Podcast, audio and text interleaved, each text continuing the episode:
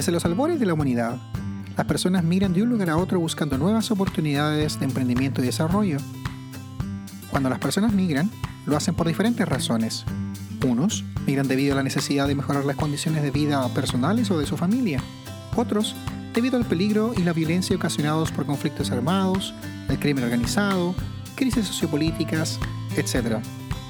¿Qué tal amigas y amigos? Soy JL y les doy la más cordial bienvenida a Conversaciones Migrantes, un podcast donde las y los migrantes tienen algo que decir. ¿Qué tal amigas y amigos? Esto es Conversaciones Migrantes y aquí estoy con una persona extraordinaria, a otra invitada que tengo el honor de presentar. Ella es Aida Vidal, viene de Colombia, de Bogotá. Tú naciste en Bogotá, ¿verdad? Eh, sí y no. Mi historia es muy interesante, pero mis papeles dicen que nací en Bogotá. Ok. ¿Cómo, le dicen a los, que viven o, nacen en Bogotá? Bueno, depende. El gentilicio oficial es bogotanos. Bogotanos. Pero se nos dicen cachacos. depende de la región del país, nos tienen diferentes nombres. Qué bien. Bueno, Aida, tú eres casada, tienes dos hijos, un niño y una niña. Llevas ya más de 10 años viviendo en Canadá en distintos lugares. Has viajado por el mundo. ¿Te gustan los colores azules y rojos? ¿No te gusta mucho el amarillo? Eso lo encontré muy interesante. Ah, y bueno, en esta conversación vamos a hablar de lo humano, de lo divino, de lo bueno y de lo malo. Bienvenida a nuestro programa. Muchas gracias por aceptar la invitación, Aida. Muchas gracias, eh, José Luis o JL. Eh, está bien. Muchas gracias. No, es, es, un gusto poder conversar sobre esto, ¿no? Son, es interesante poder hablar un poco de, bueno, las experiencias que tenemos cuando salimos del país, porque somos pues. muchos los que salimos de nuestros países, ¿no? Entonces, no es una experiencia única, pero es diferente para cada persona. ¿no? Exactamente, tiene mucho de, individual, ¿no? bueno, Aida, tú naciste en Bogotá, tú eres colombiana, un, lindo lugar ubicado al centro de Colombia. Te voy a confesar que lo tuve que buscar en el mapa porque nunca he tenido el privilegio de ir a Colombia. Entonces busqué en el mapa y, oh, Bogotá está en el centro de Colombia, al medio de las montañas. ¿Qué es lo que más extrañas de Bogotá? Bueno, una de las cosas, yo viví mucho tiempo en Manitoba y los que conocen un poco de Canadá saben que Manitoba y las praderas en Canadá son completamente planas. Ay, ay, sí. Entonces, ahí dicen, por ejemplo, que si uno se pierde un perro, se puede parar tres días después sobre el techo de su carro y ver al perro a lo lejos. y yo crecí en Bogotá y Bogotá es una meseta rodeada de montañas. Entonces, oh, yo crecí rodeada de las montañas y uno no se da cuenta que tanto lo extraña hasta que va y ve montañas otra vez y como que, oh, sí. Es verdad. Entonces, eso es una de las cosas que extraño de Bogotá como, como sitio geográfico. Sí, la verdad que a mí me pasó lo mismo. ¿ah? Yo viví en Santiago y nací y fui criado y siempre tuve la montaña al frente mío. Y la verdad que cuando llegué a Manitoba, oh Dios mío, no hay ni un cerro. No, nada. no, no hay absolutamente nada. Entonces, eso extraño mucho de, Bogotá. Lo otro que extraño es, obviamente, mi familia, porque eh, sí, claro. Eh, toda mi familia está allá, a excepción de mi hermano, que es, él es misionero y se fue el año pasado, hace año y medio, eh, para México a trabajar en misiones. Entonces, pero el resto de mi familia está toda allá. Eh, tus padres están vivos, por lo que me comentabas. ¿Qué nos puedes decir de ellos? ¿Quiénes son? Bueno, mis papás nacieron en Cartagena, que es otra ciudad al norte de Colombia. Nacieron en la costa. Cada uno emigró al eh, centro del país en su, a su propio ritmo y se conocieron allá, ¿no? Se conocieron en Bogotá y se casaron y llevan más de, ¿cuántos? ¿50? Ya van a tener 50 años de estar Oh, no, ya tiene más de 50 porque mi hermana tiene, van a tener casi 60 años de estar casados. Wow. Entonces, eh, es interesante que eh, el proceso, ¿no? Que vivían, según las historias, parece que vivían incluso cerca, muy cerca el uno del otro. Pero no se conocían. Pero no se conocían y se conocieron en Bogotá. Oh, qué interesante. Y de la familia de la cual tú vienes, uh, ¿qué es lo que más rescatas de ellos? ¿Qué es lo que más te gusta de la familia en que, en que te criaste, no? Bueno, una de las cosas es que a pesar de haber nacido y crecido en Bogotá, tenemos mucho de la cultura costeña también en mi familia. Entonces, si nosotros nos reunimos con nuestros primos de la costa, empezamos todos a hablar costeño. Entonces, eso es una de las, muchas de nuestras comidas, aunque tenemos comidas típicas de la zona de Bogotá, tenemos muchas comidas que son típicas costeñas. Entonces, tenemos como ese híbrido de las dos culturas y dependiendo del sitio en el que estamos, parecemos como camaleones, es como que uno se transforma de un sitio o el otro. Entonces. Si, alguien te preguntara cuál, cuáles son como las diferencias, no sé, en el uso del lenguaje, en la manera de hablar, no sé, en la entonación de la voz entre costeños y, ¿cómo lo llamamos? Bogotanos. Y bogotanos. ¿Qué, me podrías decir? Bueno, los, los eh, costeños se comen mucho las palabras. Nosotros nunca terminan las palabras. Por ejemplo, ellos casi nunca usan la S, se comen siempre la S. Ahora entiendo. Eh, su tono de voz es mucho más alto, como los bogotanos hablan mucho más calmados, son en ese aspecto son como un poco más canadienses, hablan mucho más calmados. ¿Los bogotanos son estilo cubano, así que hablan como fuerte y son más expresivos? Los costeños. Los costeños, perdón. Los costeños, sí. Sí. Ok, he conocido algunos, por eso pregunto. Sí. Entonces, son, son mucho más, todo es fiesta, ¿no? Entonces, ah, el nivel, el nivel del, del el volumen de la voz es siempre más alto eh, y, la gente es mucho más extrovertida. Ya. El bogotano es mucho más puesto en su sitio, más calmado, más mesurado, diríamos. Oh. Está bueno saber eso, ¿ah? ¿Tú te criaste en Bogotá o, en otro lado? ¿Y qué recuerdos tienes de ella? ¿Qué? Oh, recuerdos. Cuando, nosotros, cuando yo cuando yo era niña, Bogotá no era una ciudad tan grande todavía, ¿no? En este momento Bogotá tiene 9 millones de habitantes pero digamos hace 40 años eh, tendría dos millones y medio. No era, no era una ciudad muy grande, entonces donde mis padres tenían la casa era uno de los barrios nuevos de la ciudad que hacían hacia las afueras, ¿no? Entonces teníamos mucho espacio libre, había fincas alrededor y éramos muy libres. Si yo me comparo con la forma en que estamos criando nuestros hijos, nosotros salíamos a las 10 de la mañana y no regresábamos, entrábamos a almorzar y no volvíamos sino hasta las 5 o 6 de la tarde cuando llamaban a comer.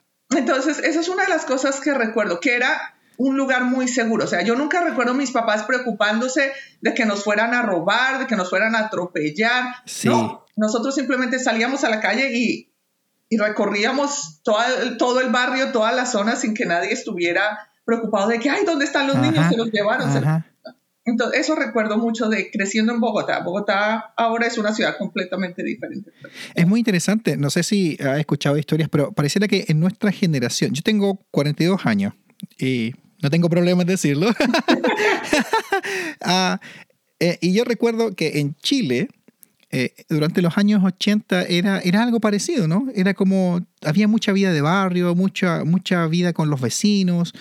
Yo iba, iba a jugar con mis amigos a sus casas, ellos venían a mi casa. Y como que hoy en día, eh, parezco viejito hablando, ¿no? Pero de repente siento que los niños hoy día están mucho más enfocados en sí mismos, ¿no? Son más individuales, la misma tecnología los lleva a eso. Entonces ahí se pierde un poco la interacción con, con los otros niños y, algo que uno tiene, no sé, yo lo recuerdo con mucho cariño.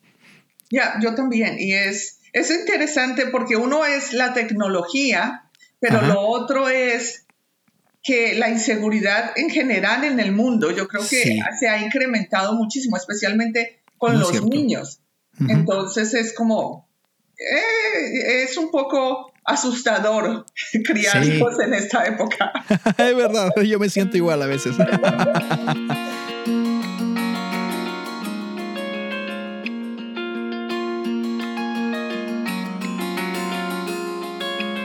bueno, y Aida creció. Aida creció, fue adolescente, fue al colegio, pero en algún momento eh, fuiste a la universidad. Sí. Y tú estudiaste Derecho. ¿En qué lugar estudiaste Derecho? Yo estudié Derecho en la Universidad Nacional de Colombia. Ajá. Y eso es una historia interesante porque yo me presenté, bueno, nosotros somos cuatro hijos y mi mamá trabajaba, mi papá, sus trabajos eran un poco fluctuantes, pero mi mamá trabajaba todo el tiempo y venía de pagar dos universidades privadas, ¿no? Ya. Y yo dije, bueno, si yo quiero estudiar algo y quiero asegurarme que puedo terminarlo, yo tengo que pensar que tengo que estudiar en la universidad pública. Pública, oh, ok, qué interesante ya. Pero la universidad pública es, eh, en inglés se dice affordable, eh, se, puede, se puede pagar, pero los cupos son limitados y se presenta mucha gente. ¿no? Es más competitiva, me imagino yo. exactamente. ok. Entonces, yo me presenté la primera vez, pero me presenté para estudiar diseño gráfico. Oh, wow, qué interesante. y entonces, eh, para ese tipo de carreras de arte, uno puede poner una carrera de segunda opción, en el caso de que uno no pase el arte. Pero yo estaba convencida de que yo iba a pasar y mis papás me dijeron, pon una carrera de segunda opción. Y yo dije, no, no, no, pero ¿qué voy a poner de segunda opción? No, no, no, no. Y me metí. Y pasé el primer examen, pero después hicieron el examen de arte y ese examen no lo pasé. Oh, my God. Y entonces me quedé yo como que, ah, ¿y ahora qué voy a hacer? Entonces mi mamá me dijo, pues si querés te metemos en un curso de eh, orientación vocacional a ver qué pasa. Oh, qué bueno. Entonces yo me gradué del bachillerato y, eh, hace seis meses en este curso y era se hacían un pocotón de pruebas psicológicas y un pocotón de entrevistas. Eso es y al muy final salió diseño gráfico o derecho. Oh. Eran esas dos opciones. Y yo me, quedé, me recuerdo que yo miré a la psicóloga y le digo, mire, yo ya me presenté a diseño gráfico y no pasé. Así que yo creo que me voy con derecho. Y recuerdo que mi profesora de español en el colegio, de español y literatura, me decía, ¿cómo vas a estudiar derecho? Dedícate a escribir. Escribir es una de las cosas que me gusta. Y yo le dije, no, yo nadie, nadie vive de escritor. Entonces me presenté a derecho y pasé. Y ya lo demás es historia. Y ahí vamos. Cuéntame un poquito del bachillerato. ¿Cómo, cómo es la educación en Colombia, al menos en tu tiempo? Eh, ¿Cuántos años era el bachillerato? El, el, bachillerato son cinco años, son seis años, pero la primaria son cinco. Entonces, en total son ah, once. Ya, es muy similar, cambia los nombres nomás, pero en Chile es muy similar también y en otros países eh, de Sudamérica. De América Latina, sí. Ya. Y después, ¿cómo, ¿cómo podías tú entrar a la universidad? ¿Hay algún tipo de test estándar para todo el mundo? Sí, eh, al final, en el último grado, eh, uno presenta una prueba de conocimiento que se llama el examen del ICFES. Y la mayoría de las universidades privadas escogen por el puntaje. Ya, ok. Los puntajes más altos son las personas que pasan a, digamos que a examen o a entrevista. En la Universidad oh.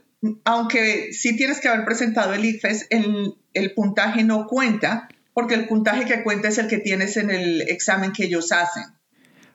¿no? Oh, es un examen independiente. Es un examen independiente y en el colegio siempre decían, estudie como si, cuando estábamos estudiando para el ICFES, decía, estudie como si se fuera a presentar a la Universidad Nacional y, y así pasa a ambos. Oh, mira qué buena, ok. Entonces, eh, uno pasa el ICFES y después va y se presenta en la nacional y si pasas, pasas, y si no pasas, no pasas. Te quedas afuera. ¿Y qué, te llevó a ti a, estudiar Derecho? Es, una carrera bien particular. ¿Qué, te motivó?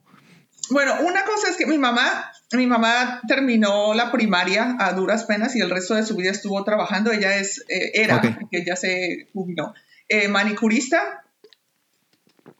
Entonces ella arreglaba uñas ya. en las manos y los pies toda su vida. Pero ella siempre decía, Uy, si yo hubiera estudiado, a mí me hubiera encantado estudiar derecho. Mira qué interesante, ¿eh? ok. Y entonces no fue una motivación así como que, uy, yo quiero estudiar derecho o algo así. Porque yo tenía muchos compañeros que esa era su mayor motivación, ¿no? Era algo con lo que habían soñado toda su vida. En todos los países estudiar derecho es eh, dinero, es una carrera muy segura, digamos.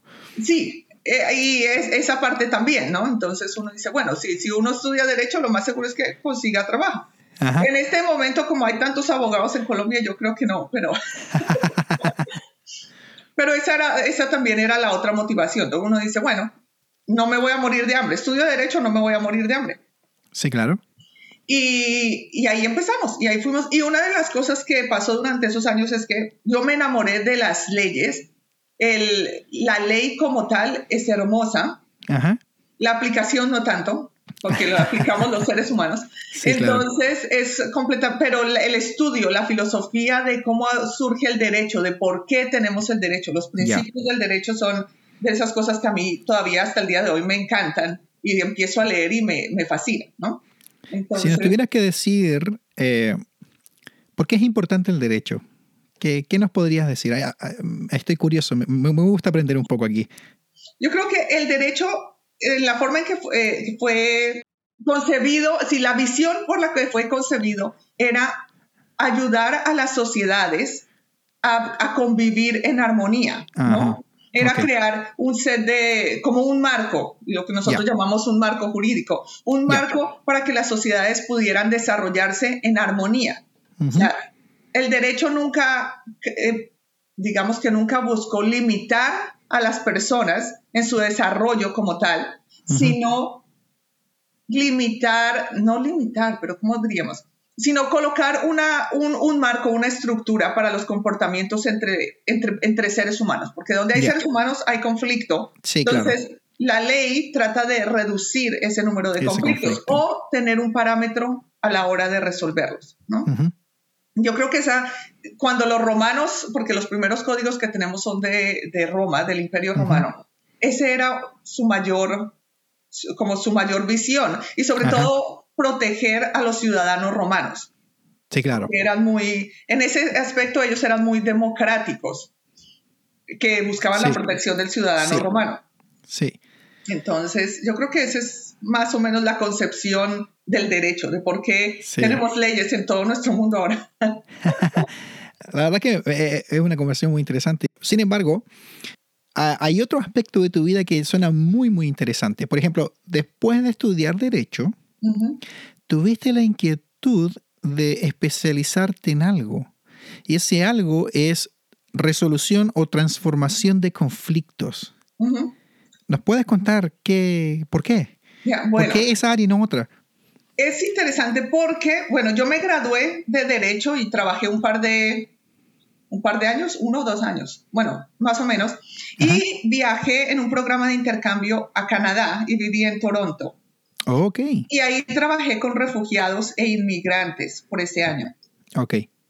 Y muchos de los inmigrantes que conocí, los colombianos, inmigrantes colombianos que conocí, ¿Ya? Eh, habían dejado Colombia por causa de la violencia. Oh, ok. Pero yo venía de una, de, una burbuja, de todas formas, porque yo crecí en Bogotá, donde el nivel de violencia era completamente diferente. Nosotros sufrimos las bombas de Pablo Escobar y eso, pero no teníamos la violencia que se sufría en el campo debido a las guerrillas y a los oh, paramilitares. Ya.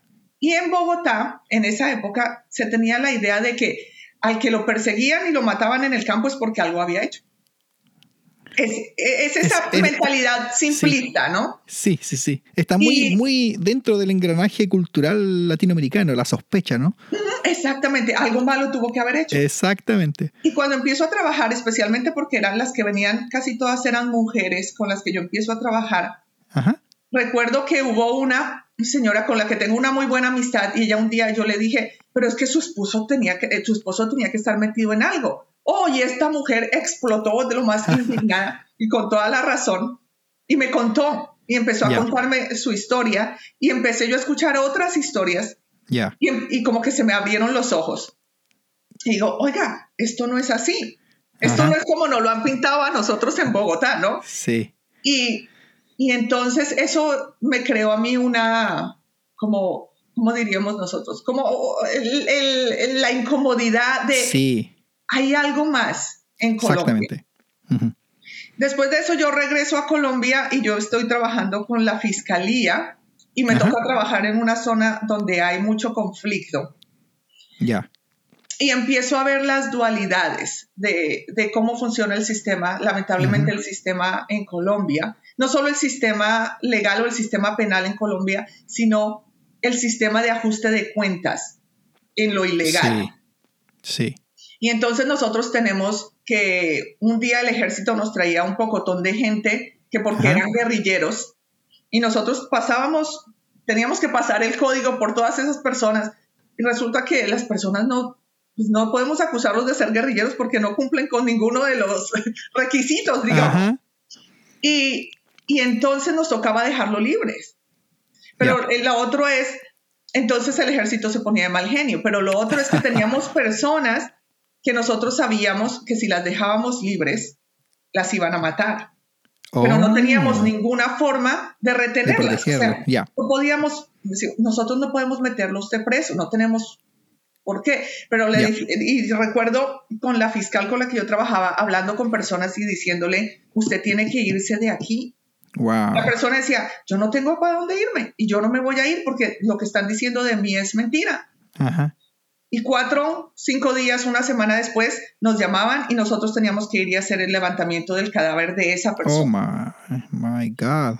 Después Eso de, debe haber sido muy duro, además. Ya, exactamente. Uno es la parte emocional y, la, pero la parte, nuevamente, es como otra vez se te abren los ojos a una realidad que, oiga. Que desconocías. Sí. Entonces, después de un tiempo en eso, yo decidí, oiga, en qué área me quiero especializar. Y en esas, pero yo sabía que aunque me encanta el derecho, emocionalmente yo no, mi hermana, eh, alguien me decía, no, pero especialícese en derecho penal. Decía, no, yo no sé si yo quiero seguir trabajando en esto el resto de mi vida. Esto es, emocionalmente es muy desgastante. Sí, claro. Hay gente que está hecha para eso y hay otras que no estamos hechos para eso. y entonces la Universidad Javeriana abrió una especialización en transformación de conflictos. Y el oh. enfoque era mucho en el conflicto armado en Colombia. Ya. Y en eso, entonces yo dije, ve, eso me suena a mí muy interesante. Okay. Y entonces ahí apliqué para la universidad, tuve que aplicar para que me trasladaran a Bogotá para poder trabajar en Bogotá. Ya. Y ahí empecé a hacer mi especialización en transformación de conflictos. Y nuevamente es otro, es la forma en que uno sale de la universidad pensando que se las sabe todas. Y cuando se enfrenta con la vida real se da cuenta de que no es así. Entonces empezamos a estudiar no solo la transformación de conflictos desde lo, desde lo abstracto, no, no solamente la parte teórica, sino que empezamos a, eh, teníamos profesores que habían trabajado en zonas de conflicto, que habían oh, trabajado en negociaciones con personas que habían sido secuestradas. Claro, claro. Entonces eso le da a uno una visión diferente de, bueno, del mundo en general. Y después de eso dije, ya, yo creo que esta, me gusta más esta área que el área del derecho como tal. Y las dos áreas están relacionadas en muchos aspectos. Se complementan, me imagino yo. Exactamente. Entonces, después de eso, eh, yo decidí, bueno, ¿yo qué más quiero hacer? Y yo tenía el, nuevamente el bichito de que yo quería ir a hacer otras cosas, conocer otros lugares y decidí mirar qué opciones tenía el Comité Central Menonita. Y apliqué para una para apliqué para trabajar con ellos, para irme a servir con ellos. Y en esas eh, estaba terminando mi especialización y me llamaron y me dijeron, tenemos un puesto en Bolivia y es oh. para una persona que trabaja en el programa de paz y justicia de Bolivia. Ok. Y yo dije, listo. Aquí está la mía. Y me llamaron para la entrevista y es un chiste porque la persona que me entrevistó, él decía, en esa entrevista yo creo que como 25 veces tú dijiste la palabra chévere. Yo decía, ¿en serio? Oh. Yo, uy, qué chévere, uy, qué chévere. Bueno, chévere. Entonces, eh, ya, la entrevista, yo no, recuerdo que ni siquiera me pude graduar de la especialización porque tenía que salir, yo tenía que salir en octubre tenía que ir a la inducción y mi grado era en noviembre. Wow, ya. Entonces me tocó dejar todos los papeles firmados, dejar un poder para que alguien reclamara el título y todo eso, y me fui. Wow. Y me fui a trabajar el programa de paz y justicia de, en Bolivia. Pero trabajar por la paz y la justicia es más complicado de lo que uno cree. Deja, déjame interrumpirte aquí un poquito. Quiero hacer un paréntesis. Tú hablas del Comité Central Menonita. ¿Qué es eso? El Comité Central Menonita, eh, no sé, eh, los que no conocen, la Iglesia Menonita, bueno, la Iglesia Menonita surge en, surge en, no en Holanda, pero en los países allá del norte, cerca de Holanda. Europa, sí. surge la iglesia menonita. Es toda otra historia completamente. Y muchos de ellos migran, cuando empieza la persecución a los protestantes, muchos de ellos migran a Canadá y Estados Unidos y se forman y se establecen muchísimo más fuerte como iglesia en Norteamérica. Es una iglesia cristiana cuyo uno de sus fundamentos es la no violencia. Sí. Entonces, y yo soy, yo soy parte de la iglesia menonita aquí, pero era parte de la iglesia de los hermanos menonitas en Colombia también. Ok, ya. Entonces, el Comité Central Menonita es la mano de trabajo social de la iglesia menonita. Oh, Entonces, ellos trabajan eh, en desarrollo, ayuda y paz. Entonces, trabajan cuando eh, hay diferentes oficinas en diferentes partes del mundo y ellos trabajan cuando hay desastres naturales, en situaciones de guerra, en situaciones de conflicto. Entonces, sí, ellos proveen ayuda humanitaria, recursos, recursos de todo tipo nomás, eh, económicos, a veces llevan comida, a veces proveen, no sé, recursos de resolución de conflictos, recursos emocionales, en fin. Es, muy interesante. Ah, gracias por comentarnos eso. Bueno, te fuiste a Bolivia a trabajar por paz y justicia. ¿Nos, ¿Nos podrías contar un poquito de eso? Bueno, eh, entonces yo llegué allá y el Comité Central Menonita en Bolivia trabajaba en ese momento mucho con las iglesias menonitas en Bolivia. Pero lo interesante es que cuando uno hablaba las iglesias menonitas en Bolivia y en otras partes, se parecen más a una iglesia eh, evangélica normal que a una iglesia menonita, porque no entendían o no, no conocían, más que no entender, no conocían los principios de los menonitas, los principios de los oh, cuales los menonitas eran diferentes del resto de las iglesias evangélicas. Entonces, uno de los enfoques es empezar a educar a las iglesias en la cultura de la no violencia. Okay. Entonces desarrollamos talleres y presentaciones en cuanto a qué es la no violencia, qué es la resolución de conflictos desde la no violencia. Eso fue uno de nuestros enfoques. También el otro era trabajar con eh, un par de universidades en Santa Cruz, Bolivia, en el área de mediación y conciliación. ¿no? la resolución de conflictos tiene muchísimas ramas, eh, pero uno de los aspectos como más son la negociación, el arbitraje, la mediación y la conciliación. Esos son medios de transformación de conflictos. Ya. Y en el derecho se aplica, se aplica mucho la mediación y la conciliación. Okay. Entonces trabajamos con estudiantes de derecho, eh, ayudándoles a montar un centro de mediación y conciliación en las universidades y entonces entrenándolos a ellos en mediación y conciliación. Claro, técnicas de mediación y conciliación. Eso debe haber sido un trabajo bien, bien bonito para ti y, ¿cómo decirlo? Eh, que, que, te llena profundamente el alma, ¿no? Porque, porque estás trabajando por el bien común. Exactamente. ¿Qué, es lo que más te, si es que pudieras contar quizás alguna historia o algo, la, experiencia más significativa ah, que tuviste en esa, en esa etapa en Bolivia?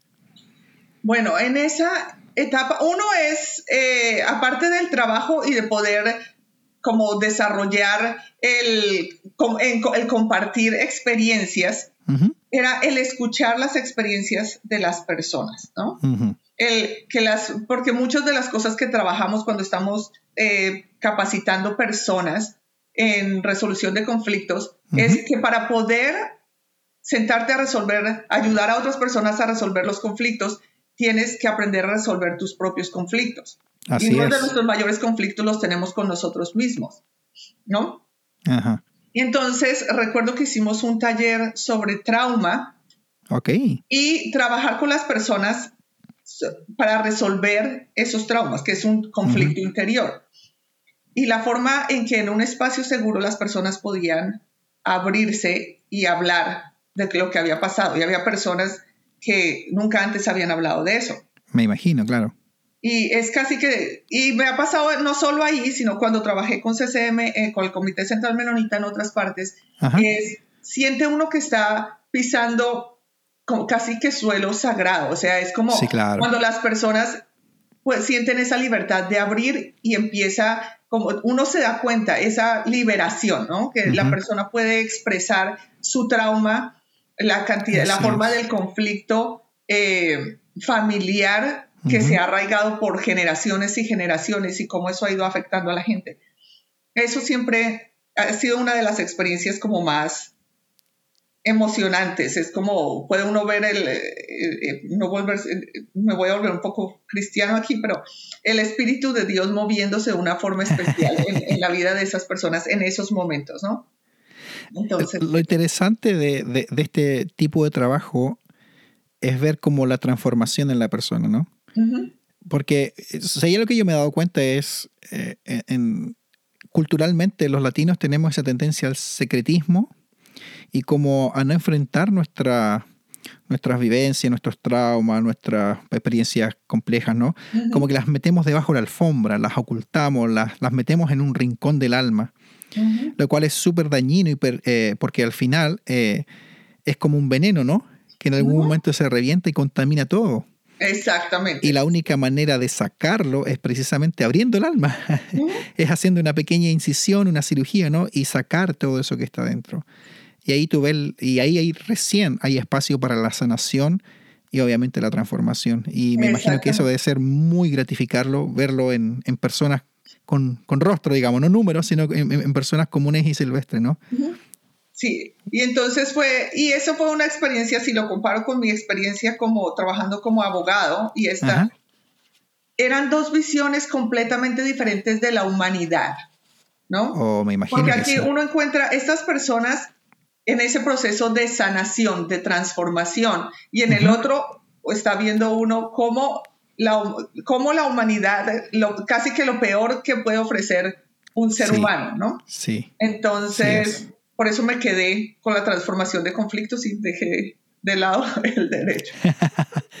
bueno, muchas gracias Aida por compartir esas historias. Son, como decir, los caminos que, que uno va tomando en la vida y, y, bueno, son semillas que van germinando también. Y uno ve también el resultado de, del trabajo y, eso es muy, muy gratificante.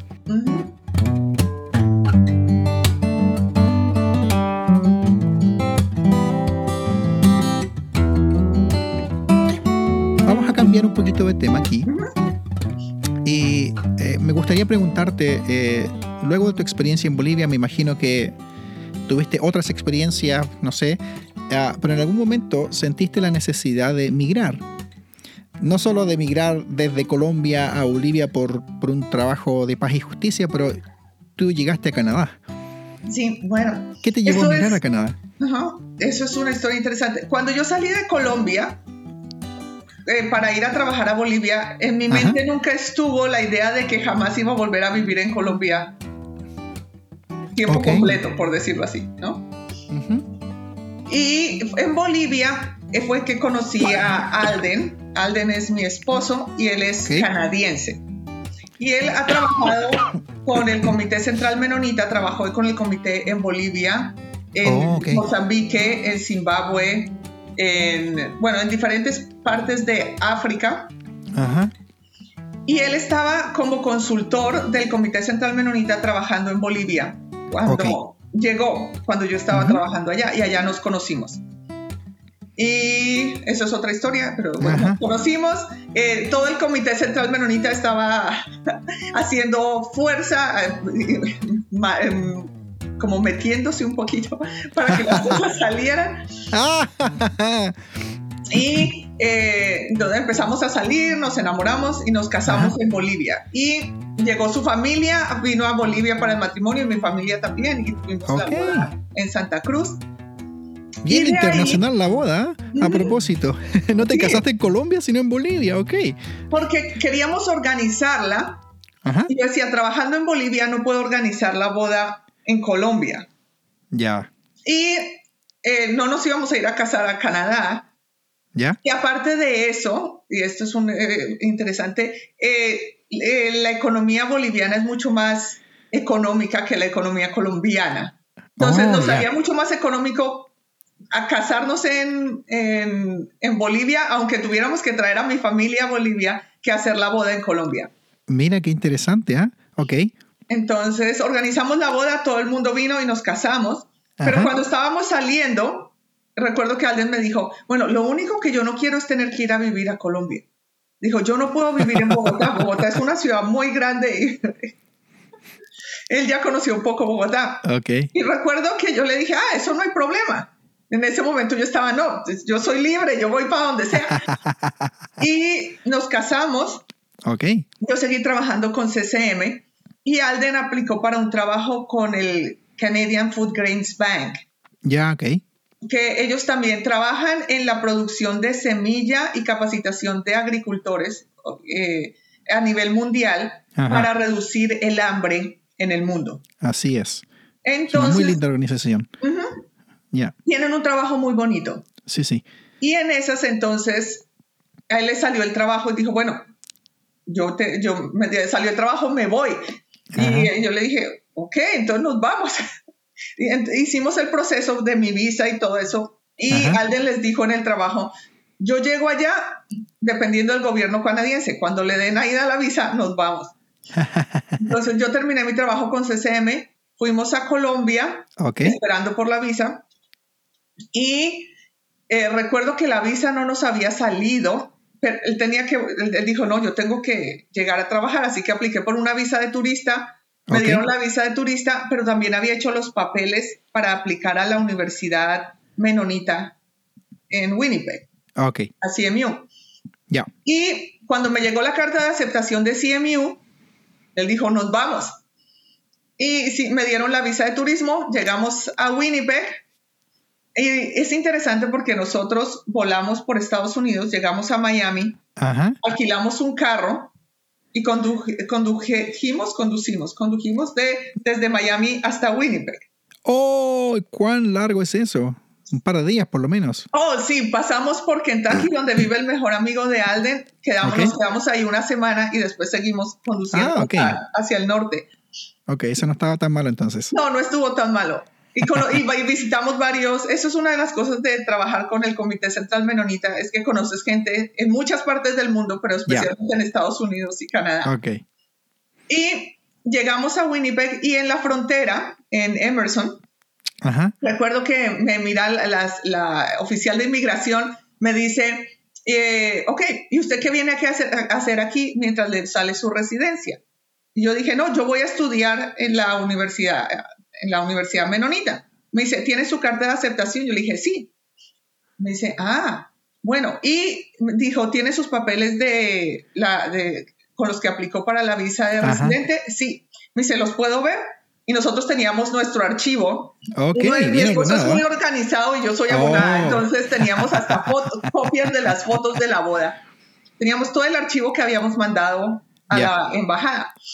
Y la, la, chica, la oficial de migración, ella solo empieza a mirar y a mirar embobada, mirando fotos. y a mí me encantan las fotos de matrimonio y estaba embobada. Y ahí nos hizo varias preguntas.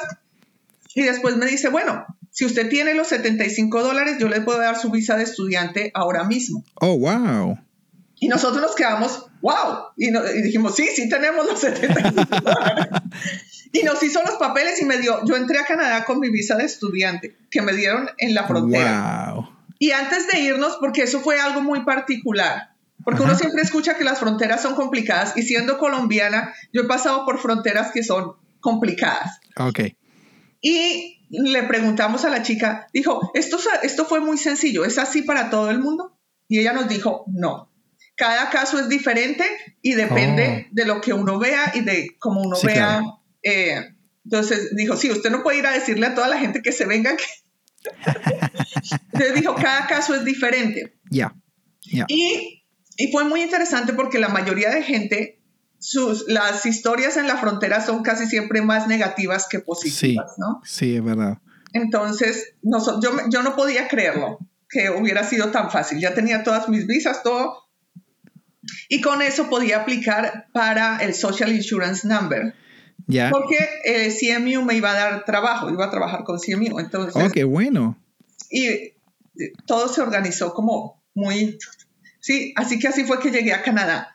En, en esa jornada migratoria ya llevas mucho tiempo acá, ¿qué es lo más difícil quizás de mirar desde, no sé, de Colombia saliste a Bolivia, yo sé que anduviste también por otros países en Centroamérica, pero después llegaste a, Canadá, eh, casada, tu esposa es canadiense.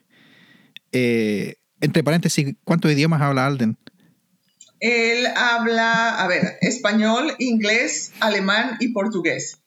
Wow, imagínate. Y después llegas a Canadá casada, vienes a estudiar y te instalas acá y no te vas.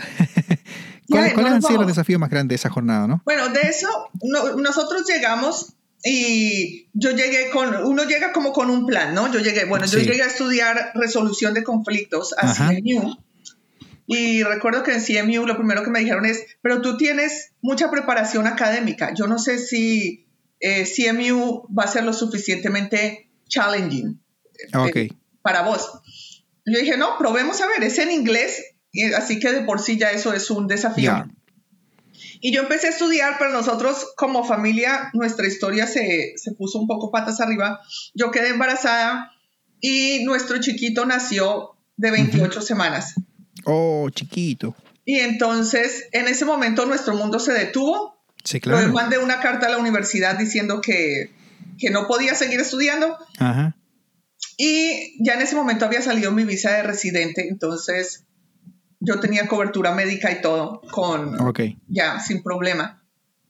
Y yo paré los estudios ahí y nos dedicamos con este chiquito que fueron tres meses en el hospital y sus primeros años de vida éramos yendo a citas médicas cada día. Me imagino que sí. Eh, entonces nuestra vida cambió completamente y en ese momento como que mi enfoque cambió completamente.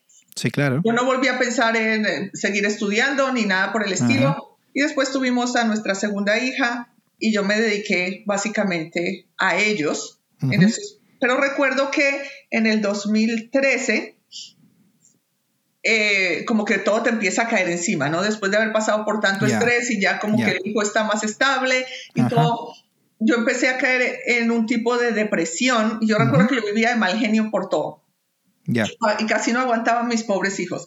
Y un día le dije a Alden, yo me tengo que ir de aquí. Yo no puedo seguir aquí, nosotros tenemos que hacer algo. Y empezamos a buscar opciones para trabajar con CCM. Ok. Y ahí salió la posibilidad, bueno, nosotros aplicamos con ellos para trabajar en Ecuador, pero el puesto en Ecuador no salió y nos llamaron y nos dijeron, pero tenemos una posición como representantes de país en Nicaragua.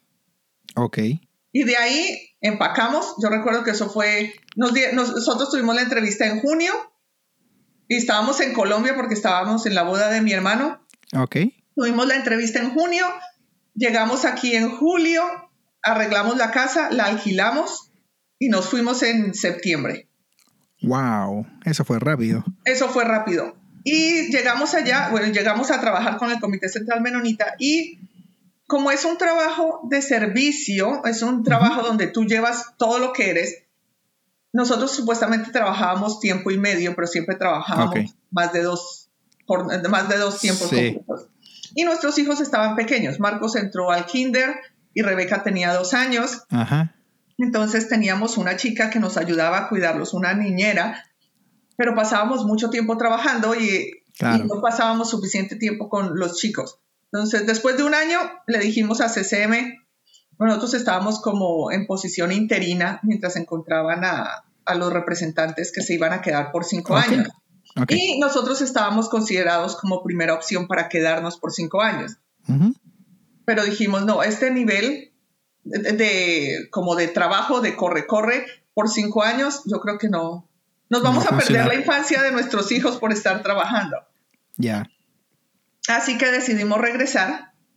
Y ya eso es otra historia porque ya regresamos y, ya llego yo con una visión también más eh, eh, diferente, porque yo creo que eh, en estos días escuché un, una frase que decía, me senté por mucho tiempo con mi rabia hasta que ella me contó su verdadero nombre y su verdadero nombre era el duelo. Oh, qué lindo. Y entonces es cuando empiezo a dar cuenta de que toda esa rabia y esa frustración no era por mis pobres hijos, sino por aquellas cosas que inconscientemente uno tiene que dejar. Pero como tú dices, como, como, como latinos, ¿sabes? No exteriorizamos las cosas, sino que las guardamos y las guardamos, como la ropa sucia se lava en casa, ¿no? Claro. Entonces, En algún, tienen que salir de alguna forma. Entonces, yo empiezo a, tratar de hacer ese proceso y lo que hago es que empiezo a estudiar mediación en Resolution Skill Center en Manitoba. Ok. Y, empiezo, es, me toma que un año hacer el certificado de mediación con ellos y después empiezo a hacer trabajo de de mediación voluntario con ellos. Entonces es como empezando a recuperar esa parte profesional que se había quedado en alguna parte y empezar a entender ese proceso de las cosas que uno tiene que renunciar. Sí. Porque está en un país nuevo. Entonces, cuando ya las cosas se han calmado, empieza uno a darse cuenta de que, oye, yo ya no soy la profesional que era. Y aquí no me van a contratar en ningún lado porque no tengo experiencia canadiense. Y a pesar de tener los medios para pagar estudios, también tenía una familia, ¿no? Entonces yo tomaba clases y eso, pero tenía que, que, cuadrarlo con el colegio de los niños y con que mi esposo o alguien más pudiera cuidarlos. Entonces empieza uno a tener que balancear muchas cosas. Así es. Cosas que uno en su cultura, que uno no está preparado porque en Colombia uno dice, bueno, no, yo sigo trabajando, yo contrato a alguien que esté en mi casa todo el tiempo con mis hijos y es completamente diferente. Aquí no se tiene... Las redes de apoyo son mucho más cercanas porque eh, yo recuerdo también esos años en Chile. Tú dices, bueno, tengo, tengo mi suegro, tengo, los chicos tienen, las niñas tienen a sus abuelos, tengo, tengo, puedo, si es que puedo, puedo pagarle a alguien. Pero acá eh, las cosas no son iguales. No. ¿Verdad? Eh, claro, hay oportunidades, pero todas esas oportunidades también vienen con un costo. Y el costo puede ser un costo emocional, un costo de tiempo, un costo de recursos. Tiene tantas, tantas caras, ¿no? El costo. Exactamente. Y, de repente nosotros los migrantes, al, migrar, no, nadie nos cuenta esa parte. ¿ah? No, y lo otro es, eso es uno del el costo de venir y tratar de hacer tu vida aquí, el, pero también el costo emocional, porque yo recuerdo que una de las cosas que había sido más frustrante para mí era, yo iba a estos grupos de mamás, ¿no? Ok. Y yo llegaba con mis hijos y todo esto, y yo me sentaba, todas estas mujeres canadienses y y ellas lo único que hacían hablar, en Manitoba la gente tiene muchas cabañas, ¿no? Ya. De las cabañas de verano. Y solo hablaban de sus cabañas y de sus... Yo no tenía nada en común con ninguna de estas mujeres. Y cada vez que yo salía de esas reuniones, yo salía deprimida, porque decía, yo no voy a encajar aquí, yo no tengo nada en común con esta gente. Ajá. Pero al volver después de estar en ese tiempo en Nicaragua, yo empiezo a buscar grupos de gente con los que tenga cosas en común. Claro y empiezo a abrirme un poco más a las personas. Entonces, uno es ir a hacer trabajo voluntario en los colegios a los que van los niños. Y empiezo a contactarme ah. con esas mamás y mis hijos empiezan a hacer amistades y la perspectiva cambia. Sí. Y contactarnos con gente latina. Entonces teníamos un grupo de español, de, de, padres en español, y empiezo a conectarme más con ellos y a pasar más tiempo con ellos pero también el hecho de poder empezar a hacer trabajo voluntario. Claro que tuve que terminar, recuerdo que tuve que terminar el, el, certificado en mediación y aplicar para el proceso, para el, para el voluntariado. De verdad. Y, es todo un proceso que para que te reciban. Por fin entonces me aceptaron y yo empecé a hacer trabajo voluntario con ellos y era, es una de las cosas que me, que me llena mucho. Y eso le dio un sentido diferente. ¿Por qué? Porque es algo que en, Norteamérica, o en Canadá, perdón, le tienen mucho aprecio, como que tienen en un, nivel muy alto el trabajo voluntario. Sí. es. una forma de ganar experiencia laboral y de abrir puertas para el trabajo. Entonces, eso solamente lo descubre uno cuando está en eso. Recuerdo que haciendo ese trabajo voluntario un día se abrieron unas posiciones de trabajo con Mediation Services, y ahí es cuando me dicen, oye, ¿por qué no aplicas para este trabajo? Pero, ¿por qué? Porque, ya, porque te conocen, porque has hecho el trabajo voluntario. y eso es algo que cuando la gente viene no le dice. Y cuando tú le dices a alguien que está recién llegado y le dice, no, usted tiene que empezar a hacer trabajo voluntario.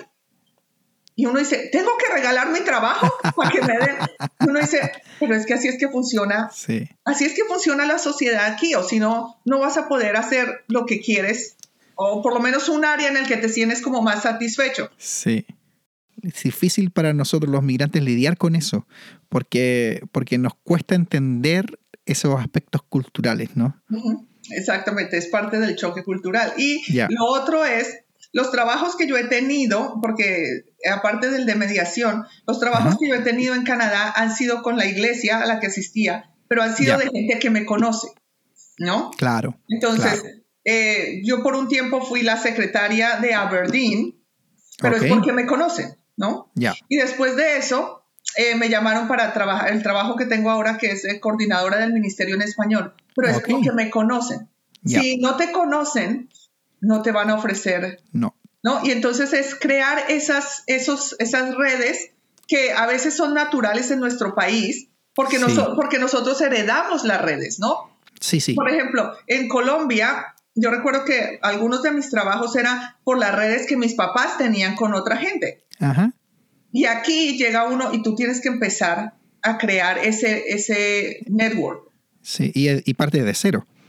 Y con un idioma diferente, ¿no? Sí. Entonces, porque a veces es, lo otro es cuando la gente no te entiende y esa es una parte que, que, uno conscientemente tiene que superar.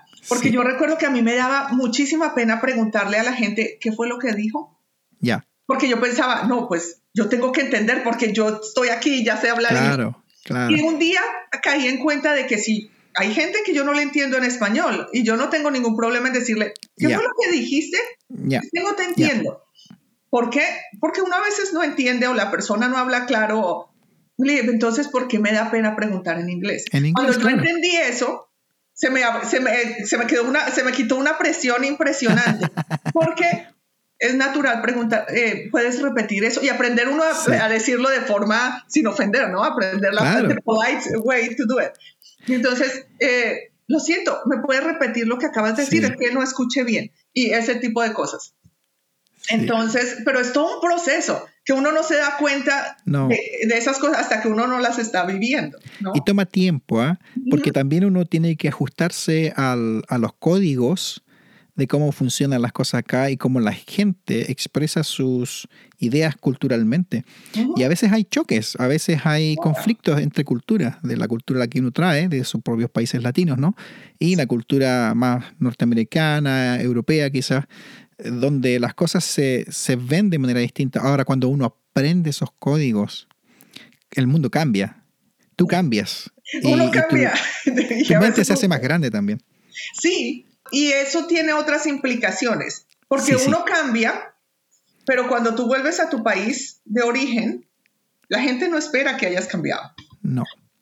Y entonces eso produce otro tipo de choque, ¿no? Entonces uno habla del choque cultural cuando llega una nueva cultura, pero siempre hay un choque cultural cuando vuelves a tu propia o antigua cultura, porque ahora tienes, eres una persona multicultural. ¿no? Ya. Y cuando vuelves a tu país de origen de visita, ¿no? Sientes que el país ha cambiado tanto. Uno tiene una visión un poco romántica de lo que era su país de origen desde cuando salió. Sin embargo, cuando tú vuelves de visita, te das cuenta que ellos también han cambiado. Aunque ellos no se den cuenta, ¿no? Aunque el país o las personas que te conocían no, no, se den cuenta, ellos también han cambiado.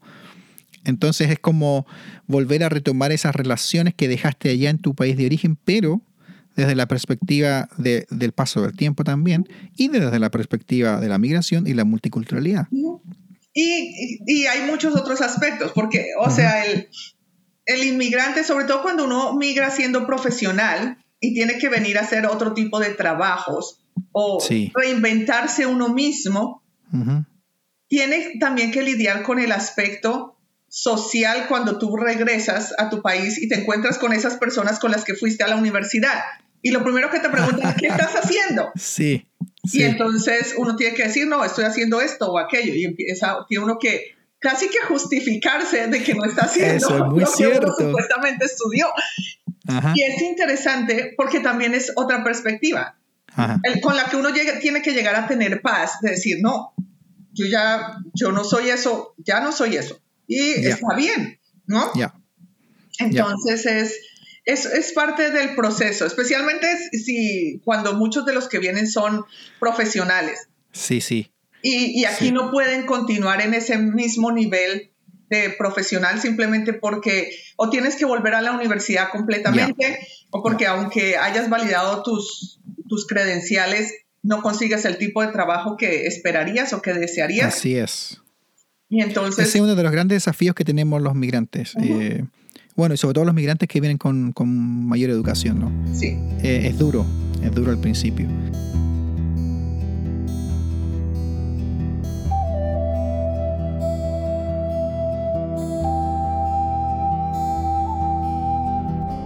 Te voy a cambiar un poquito de tema. sí. ¿Qué edad tienen tus niños ahora?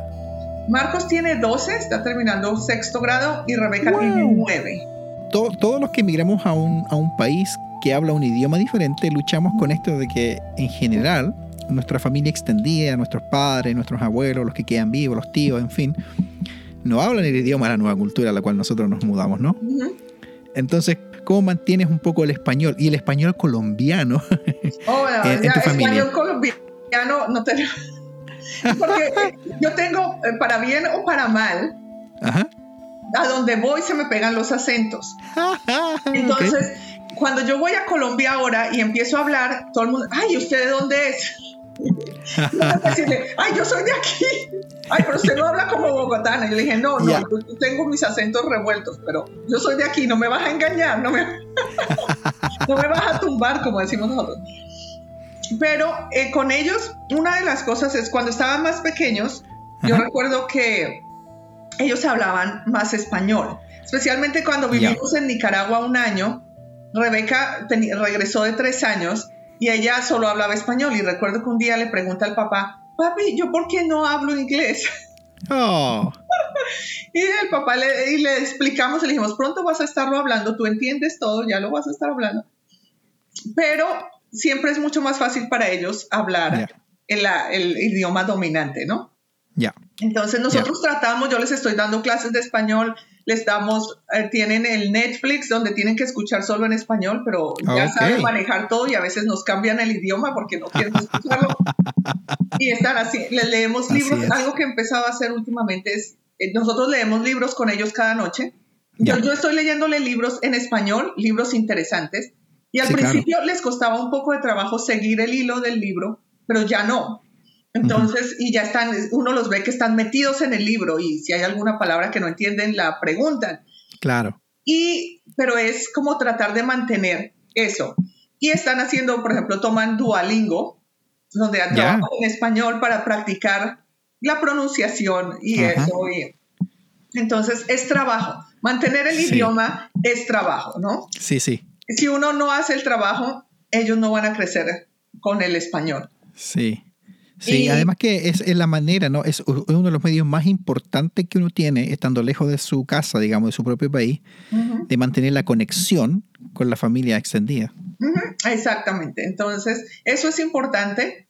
Y una vez que vamos a Colombia, eh, Marcos tiene mucha facilidad para los idiomas, entonces, y no le da pena hablar. Entonces, él habla ah, aunque hable mal. Ya. Rebeca le toma un poquito más de tiempo. Pero cuando vamos, vamos por dos, tres semanas, al final siempre ya están hablando más español cuando estamos volviendo. Fascinante. Yo, yo podría, estoy tan entretenido que podría seguir horas y horas haciéndote más preguntas, pero también respeto tu tiempo. Pero tengo una otra pregunta, tengo varias en realidad, pero quiero una, una que me gustaría hacerte hacia el final, ¿no? Y siempre pienso en las personas que están evaluando emigrar de un país a otro o incluso evaluando migrar desde dentro de sus países, de una provincia o de una región a otra. Eh, si tú tuvieras que hablarle a esas personas, ¿qué consejos le darías? Bueno, uno, eh, y ahí otra vez me voy a poner un poco evangélica con esto, es eh, la parábola que dice que quien no empieza un proyecto sin evaluar el costo, ¿no? Y yo creo que cuando uno va a emigrar, sea donde sea, yo creo que debe ser, a no ser que sea por circunstancias fuera de tu control, como que estás siendo perseguido, tu vida está en peligro, pero si es una decisión que estás planeando, yo creo que tener la mayor cantidad de información posible. O sea, uno no puede, eh, uno no puede prever todas, todo lo que se va a presentar, ¿cierto? Pero tener la mayor cantidad de información posible para poder navegar las cosas para que no sea tan difícil, para que el proceso de aprendizaje no sea tan difícil o tan complicado. Y lo otro es viajar con una mente abierta, no solo abierta para la oh, cultura a la que vas, porque eso se necesita, yo creo que eso es indispensable, pero una mente abierta acerca de tu propio conocimiento de ti mismo, de ti misma. Entender que van a salir aspectos de tu propia personalidad que no sabías que existían. Y aprender a tener paciencia con uno mismo y amor con uno mismo. Porque en muchos aspectos a veces uno se siente como un niño chiquito, sobre todo si no viene sin el idioma, tratando de defenderse en una sociedad nueva, con un idioma nuevo, en una cultura completamente nueva. Quiero agradecerte, Aida, por, por tu tiempo ¿no? y, por la gentileza que has tenido de, estar con nosotros, de contarnos tus experiencias, tus historias. Esperamos eh, tener otras futuras conversaciones, ya sea contigo o con otras u otras migrantes y que nos puedan seguir acompañando. Muchas gracias a los que nos escucharon eh, y bueno, estaremos viendo en otra oportunidad o escuchando en otra oportunidad.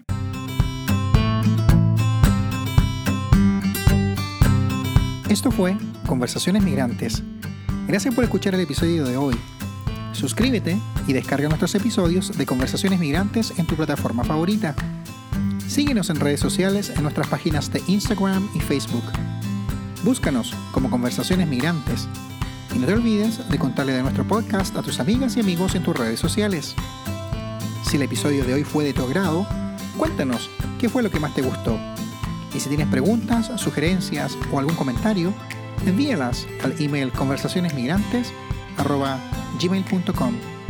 Hasta la próxima ocasión. Bye.